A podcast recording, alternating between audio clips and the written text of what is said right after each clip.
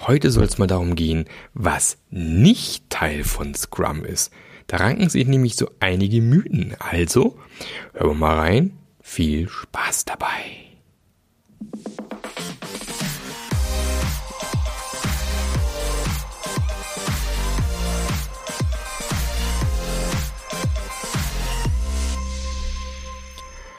Hallo und herzlich willkommen. Schön, dass du wieder mit dabei bist bei einer neuen Folge vom Scrum Master Journey Podcast, aka ursprünglich mal Passionate Team Podcast, dann Passionate Agile Team Podcast, dann Passionate Scrum Master Podcast. Und jetzt sind wir beim Scrum Master Journey Podcast angekommen. Mal gucken, kann sich auch wieder ändern. Ich bin da immer sehr ich möchte das Wort nicht sagen, sehr agil könnte man sagen, äh, wird er oft so verwendet. Aber ich entwickle mich halt ständig weiter, ne? kommen neue Sachen dazu. Also, wenn du mich nicht kennst, mein Name ist Marc Löffler. Ich selbst bin seit 2005 agil unterwegs. Habe damals mit meinen eigenen Teams gestartet, habe dann ab 2010 ungefähr angefangen, äh, andere Teams dabei zu helfen, agil zu werden, nach Scrum zu arbeiten, was auch immer und ähm, ja, habe viel Freude dran gefunden und es gibt auch, glaube ich, irgendwann mal eine Podcast-Folge, die muss aber schon zwei, drei Jahre her sein, wo ich mal erzählt habe, wo ich herkomme, was ich so mache und habe primär den Fokus aktuell auf das Thema Scrum Master. Ich möchte dir in deiner Rolle als Scrum Master, auch, äh, auch in deiner Scrum äh, Rolle als Agile Coach, Agile Master, was auch immer, helfen, einfach einen guten Job zu machen. Weil ich persönlich glaube, wir brauchen mehr hervorragend ausgebildete Scrum Master. Und ob du dich nachher Scrum Master nennst oder nicht, mehr wurscht. Aber ich glaube, bei den ganzen Dingen, die vor uns stehen, was Veränderungen und so weiter angeht, brauchen wir mehr Menschen, die das eben auch entsprechend begleiten können. Und deswegen gibt es auch diesen Podcast. Deswegen gibt es auch mein äh, passendes Buch dazu, die Scrum Master Journey. Und auch die Scrum Master Journey als Online-Programm, wo ja auch schon äh, ein paar echt coole Leute mit dabei sind. Und heute soll es mal um das Thema Scrum und was eben nicht zu Scrum gehört gehen. Und ich basiert ein bisschen drauf, auf letzter Woche hatte ich wieder mal ein Training. Und äh, hatte ich eben auch eine Teilnehmerin mit dabei, die vor, weiß ich, vor einem Jahr, glaube ich, ein Training gemacht hat, besucht hatte. Beim TÜV. Liebe Grüße an die Silke, wenn du jetzt zuhörst. Und da kam eben raus, dass bei diesem Scrum-Training Dinge erzählt wurden und Dinge beigebracht worden sind, die eigentlich gar nicht Teil von Scrum sind. Vor allem seit der Scrum Guide 2020 nochmal aktualisiert worden ist, ist ja Scrum richtig, richtig schlank geworden. Also viele Dinge, die ursprünglich drinne waren, sind mittlerweile rausgeflogen. Manche Dinge waren auch nie Teil von Scrum, ist auch sehr spannend, aber haben sich über die Zeit irgendwie so in den Köpfen festgesetzt, dass es eben auch Scrum wäre. Auch darüber möchte ich gleich mal sprechen.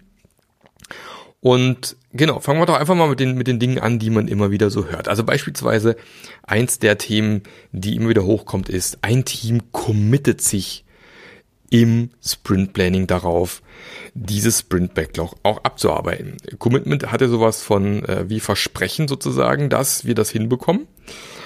Und das war auch mit einer der Gründe, warum das irgendwann rausgeflogen ist, weil wir wissen alle, in komplexen Umgebungen kann man das gar nicht versprechen. Weil du ja gar nicht weißt, auf welche Dinge du treffen wirst und ob das nachher funktioniert. Deswegen spricht man schon lange, nämlich seit 2011, das ist elf Jahre her, liebe Freunde, nicht mehr von Commitment, sondern vom Forecast. Sprich, das Team macht einen Forecast, was es glaubt hinzubekommen. Und natürlich werden sie alles dafür geben. Also die, die Developer, der Begriff ist, ähm, Development Team gibt's ja auch nicht mehr seit 2020. Aber diese Developer werden natürlich alles dran setzen, das auch umzusetzen. Aber es gibt eben dieses Commitment nicht mehr. Weil vor allem auch in den USA Commitment eben als sehr starkes Versprechen gesehen wird, wurde. Und ähm, deswegen man gesagt hatte, können wir ja nicht machen, ist rausgeflogen. Das andere Thema, was 2011 schon bereits rausgeflogen ist und was immer noch sehr viele Teams machen, sind Burndown-Charts. Das war tatsächlich ursprünglich mal Teil von Scrum. Also es gab mal früher eine Sprint Backlog Burndown, eine Product Backlog Burndown Chart und gab sogar mal eine Release Burndown Chart. Und man hat dann 2011 gesagt, ist nicht mehr zwingend Teil von Scrum. Aber muss auch natürlich auch immer sagen, es ist aber auch nicht verboten, weiter Burndown-Charts zu benutzen, weil Burndown-Charts auch immer noch Sinn machen. Im, im, im Scrum Guide steht sinngemäß noch irgendwas drin, dass, dass es irgendeine Form geben sollte, an der man den Fortschritt eben ablesen kann. Das können Burn-Down-Charts sein, es können auch Burn-Up-Charts sein, es kann aber auch einfach nur das Sprint-Backlog sein, wo man das irgendwie raus abliest. Also diese Dinge gibt es nicht mehr. Und auch beim, beim äh, Sprint-Backlog Burndown ist immer noch ein Tool, was ich sehr gerne nutze. Vor allem bei Teams, die sehr viel parallel machen und dann mal sehr schön auf einem Burndown-Chart sehen können, dass erst gegen Ende vom Sprint so die ersten Dinge fertig werden und dann meistens auch nicht alles. Deswegen finde ich es immer noch ein praktisches Tool, aber es ist einfach nicht offiziell Teil von Scrum. Das heißt, wenn du Scrum machst ohne Burnout-Chart, ist das völlig in Ordnung. Und was auch schon 2011 rausgeflogen ist, ist die Backlog-Priorisierung. Also man spricht schon seit 2011 nicht mehr von der Priorisierung, sondern von einem Ordnen. Also das Product Backlog ist geordnet und nicht priorisiert. Und warum ist das so? Naja, frag mal deinen Produktowner oder deinen Produktmanager, völlig egal, ähm, welche Prioritäten denn deine Anforderungen im Backlog haben. Die Antwort wird immer sein, alles wichtig, alles.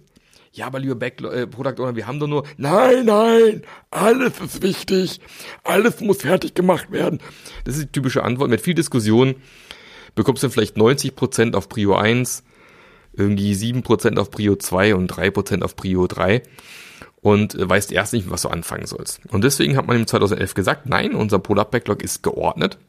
Das heißt, es hat eine Reihenfolge und nach dieser Reihenfolge muss es abgearbeitet werden. Auch da übrigens ähm, der Begriff Business Value, ich, das habe ich jetzt nicht ehrlich gesagt nicht nachgeguckt, wann es rausgeflogen ist, aber ursprünglich war es mal das Thema, es wird nach Business Value sortiert, das ist ja auch nicht mehr so, sondern mittlerweile sagt man, es wird nach den Kriterien sortiert, die der Product Owner für sinnvoll hält. Das kann Business Value sein, das können aber auch andere Dinge sein, wie beispielsweise äh, minimiertes Risiko beispielsweise oder sind es besonders große, komplexe Themen, die wir früh angehen wollen, was auch immer. Also da gibt's andere Parameter, die da reinspielen können, die man da reinnehmen möchte. Und genau, deswegen seit 2011 ist tatsächlich auch schon das Ordnen rausgeflogen. Das nächste, was tatsächlich relativ spät endgültig rausgeflogen ist, ist äh, die drei Fragen im Daily. So, was hast du gestern gemacht? Was machst du heute? Gibt's Probleme? Wunderbar, die drei Fragen. Ich persönlich bin gar kein Fan mehr von diesen Fragen, weil äh, sie sehr häufig dazu führen, dass wir uns in der Vergangenheit verlieren. Also wir erzählen sehr ausführlich, was gestern alles gewesen ist und was war. Und da gibt es Menschen, die können da sehr viel, viel erzählen. Aber es impliziert ja auch ein bisschen, äh, dass wir den Leuten nicht vertrauen, dass sie einen Job machen oder dass sie ihren Job machen. Und deswegen so ein bisschen das Gefühl entsteht, ich muss so viel möglich erzählen, um zu beweisen, dass ich was gearbeitet habe. Das ist aber gar nicht die Idee vom Daily. Und es ist, glaube ich, auch 2013 nochmal explizit benannt worden, dass das Daily kein Status-Meeting ist. Sondern, deswegen sage ich immer gern Daily Planning das Daily ist dafür da, um als Team gemeinsam zu überlegen, was müssen wir heute tun, um unser Sprintziel einen Schritt näher zu kommen. Also es ist ein Daily Planning und nicht ein Daily Reporting oder sonst was für ein Käse.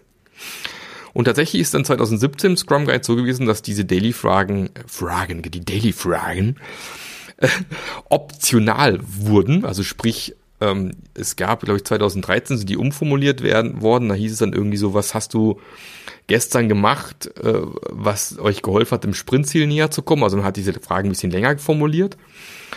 Und 2017 hat man dann gesagt, nee, pass mal auf, ähm, diese Fragen nehmen wir komplett raus. Da waren sie eben optional, schon umformuliert. Und spätestens 2020 war es dann so, dass die Fragen komplett aus dem Scrum Guide rausgeflogen sind. Also spätestens seit 2020 gibt es diese drei Fragen nicht mehr sondern man kann das Daily so gestalten, wie man es für sinnvoll hält. Und wenn du die drei Fragen für sinnvoll hältst, dann nutze sie gern weiter. Ich persönlich habe damit nur schlechte Erfahrungen gesammelt. Gute Dailies sind für mich, wenn eine gute Diskussion entsteht, wenn man miteinander spricht und diskutiert und ähm, weniger, wo jeder der Reihe nach irgendwie erzählt, was er gestern gemacht hat. Das ist dann für mich so ein typischer Fail, wo man dann auch relativ schnell als Team feststellt, irgendwie dieses Daily hilft uns überhaupt gar nicht weiter, bringt gar nichts und äh, wir stehen zwar immer hier, aber ich habe das Gefühl, hilft uns kein Furz weiter. Deswegen finde ich gut, ist rausgeflogen. Und wie gesagt, äh, gerade bis mit dem Update 2020 ist es ja, glaube ich, jetzt nur 13 Seiten dick, das Scrum Guide, also wirklich ultra schlank geworden. Man hat den Softwarebereich verlassen, aber auch schon seit länger, aber jetzt nochmal explizit, dass man gesagt hat, dass man auf Scrum wird wirklich mittlerweile in vielen, vielen, vielen Bereichen eingesetzt. Ich sehe es bei mir, Software ist natürlich ein Bereich, äh, wo ich jetzt gerade aktuell ähm, zum Beispiel einen Kunden habe, der wieder reine Software machen, ERP-Software, auch spannend. Aber ich hatte schon Medizintechnikunternehmen, wo wirklich komplette Medizintechnikgeräte entwickelt haben. Auch noch in meiner Festanstellung früher. Äh, ich habe schon Sensoren agil entwickelt ähm, mit, mit Teams. Und ich habe auch schon reine harte Projekte gemacht mit Scrum. Also von dem her sieht man, Scrum kann man ja wirklich un, un, unglaublich vielen Bereichen einsetzen. Theoretisch könnte man ja auch ein Buch schreiben in Scrum, was auch immer.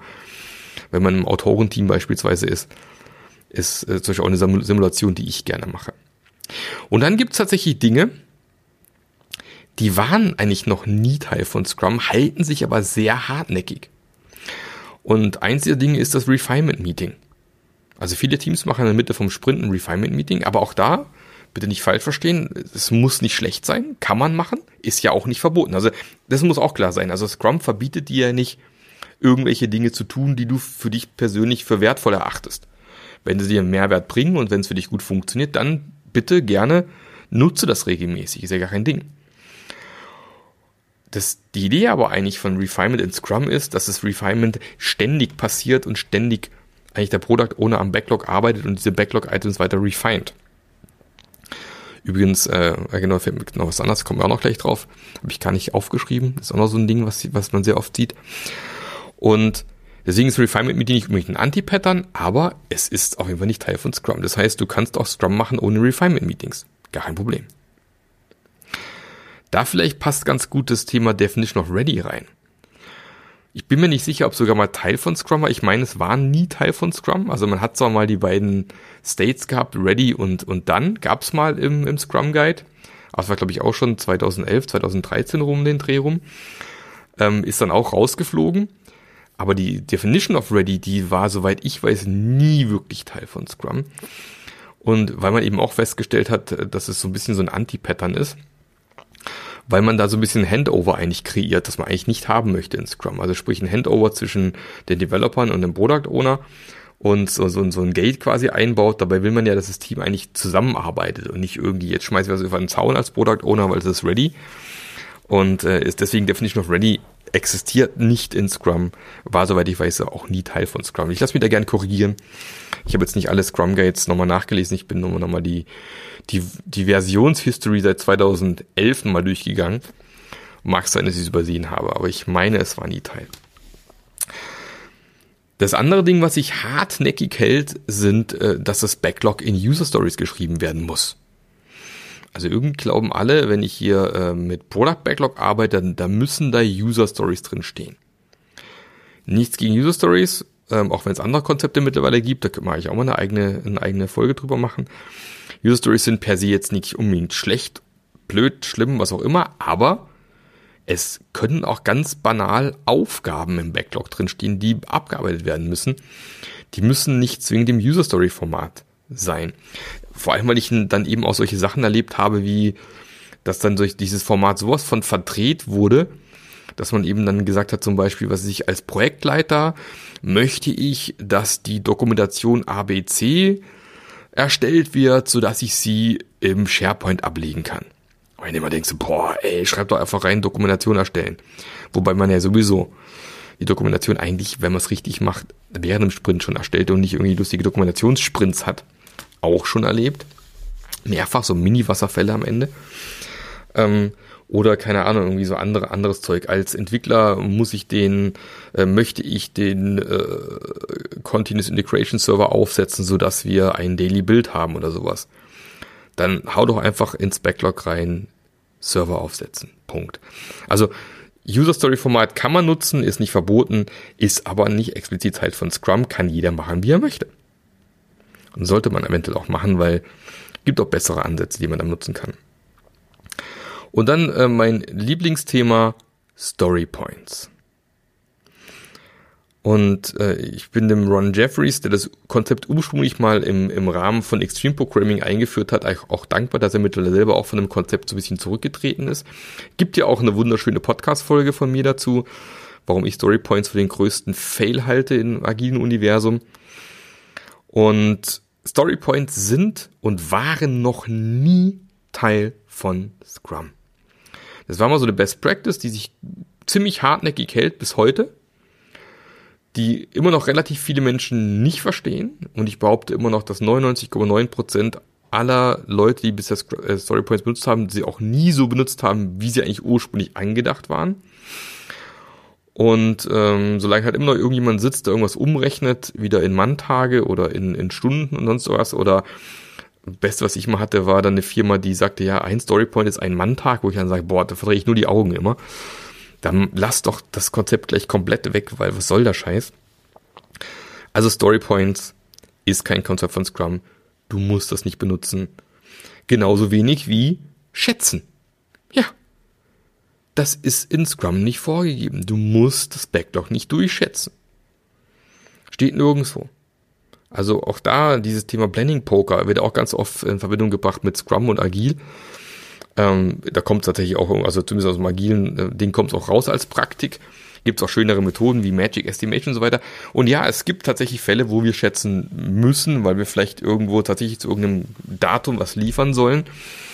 Nicht jeder macht mit Scrum ausschließlich Produktentwicklung, wo dann einfach weitere Iterationen des Produkts entstehen, sondern es kommt ja auch mal vor, dass man als Scrum-Team zu einem Datum X irgendein äh, Produkt entwickelt oder ein Projekt entwickelt.